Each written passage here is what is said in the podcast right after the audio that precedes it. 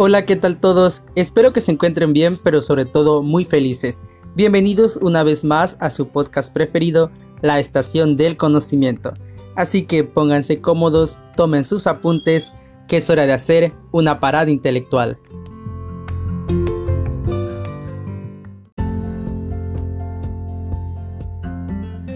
De parte de la materia de teoría pedagógica, génesis y desarrollo, el día de hoy vamos a hablar acerca del tema 1.3, aporte educativo de los sofistas.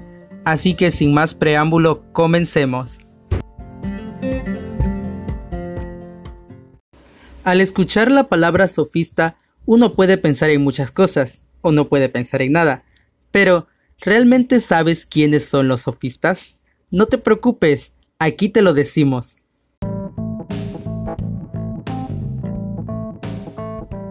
La palabra sofista, traducida del griego, significa sabio.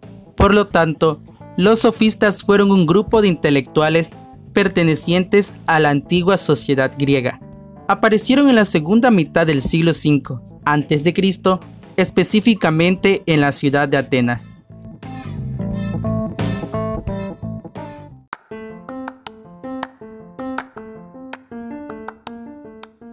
De acuerdo a Ramírez 2014, el sofista es un profesional de la educación y la cultura que ofrece una formación general al ciudadano para hacerlo mejor en su conducta privada y pública.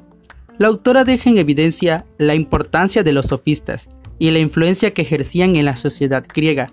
Poseían un nivel de conocimiento y formación característico que los capacitaba para educar a las personas. Este grupo de intelectuales destacaron en el ámbito político. Gracias a ello, fueron de suma importancia para la sociedad griega, ya que aquel que quisiera destacar en la política acudía a los sofistas para que éstos lo prepararan y lo ayudaran a dominar el arte de la retórica y así poder externar de forma prudente sus ideales. Entre los sofistas más destacados se encuentra Protágoras y Georgias.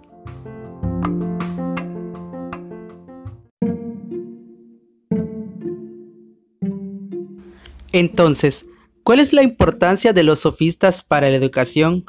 Bueno, ello radica en el método implementado por ellos. Los sofistas fueron maestros del buen decir, o de la retórica, método que consiste en expresar una idea o hipótesis, misma que debe ser defendida a través de argumentos lógicos o racionales, a fin de poder convencer a la audiencia. Todo esto se efectuaba por medio de un debate.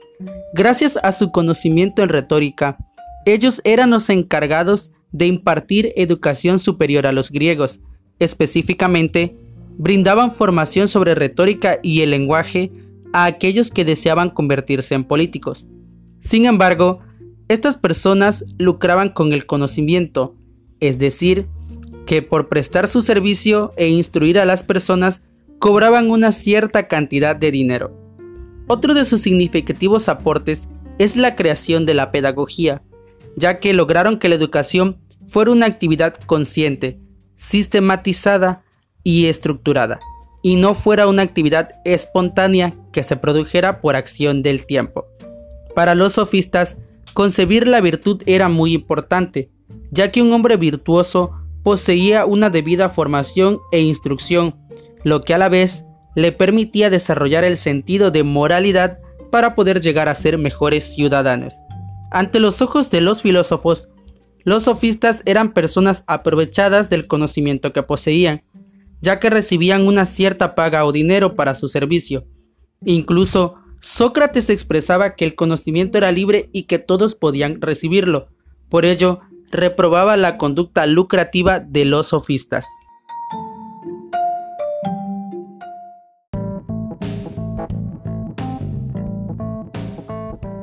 La ideología educativa de los sofistas se regía bajo los conceptos de paideia y arete. Hablar de paideia es referirse a una educación integral y apropiada, capaz de lograr que el hombre alcance el arete, término que se refiere a excelencia o superioridad.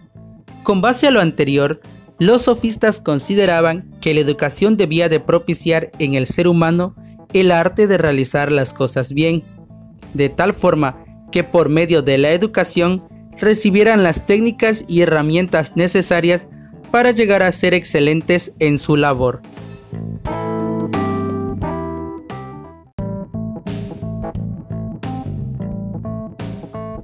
En conclusión, es posible decir que los sofistas fueron un grupo de intelectuales griegos que lucraban con el conocimiento. Su principal aporte a la educación radica en el uso de la retórica.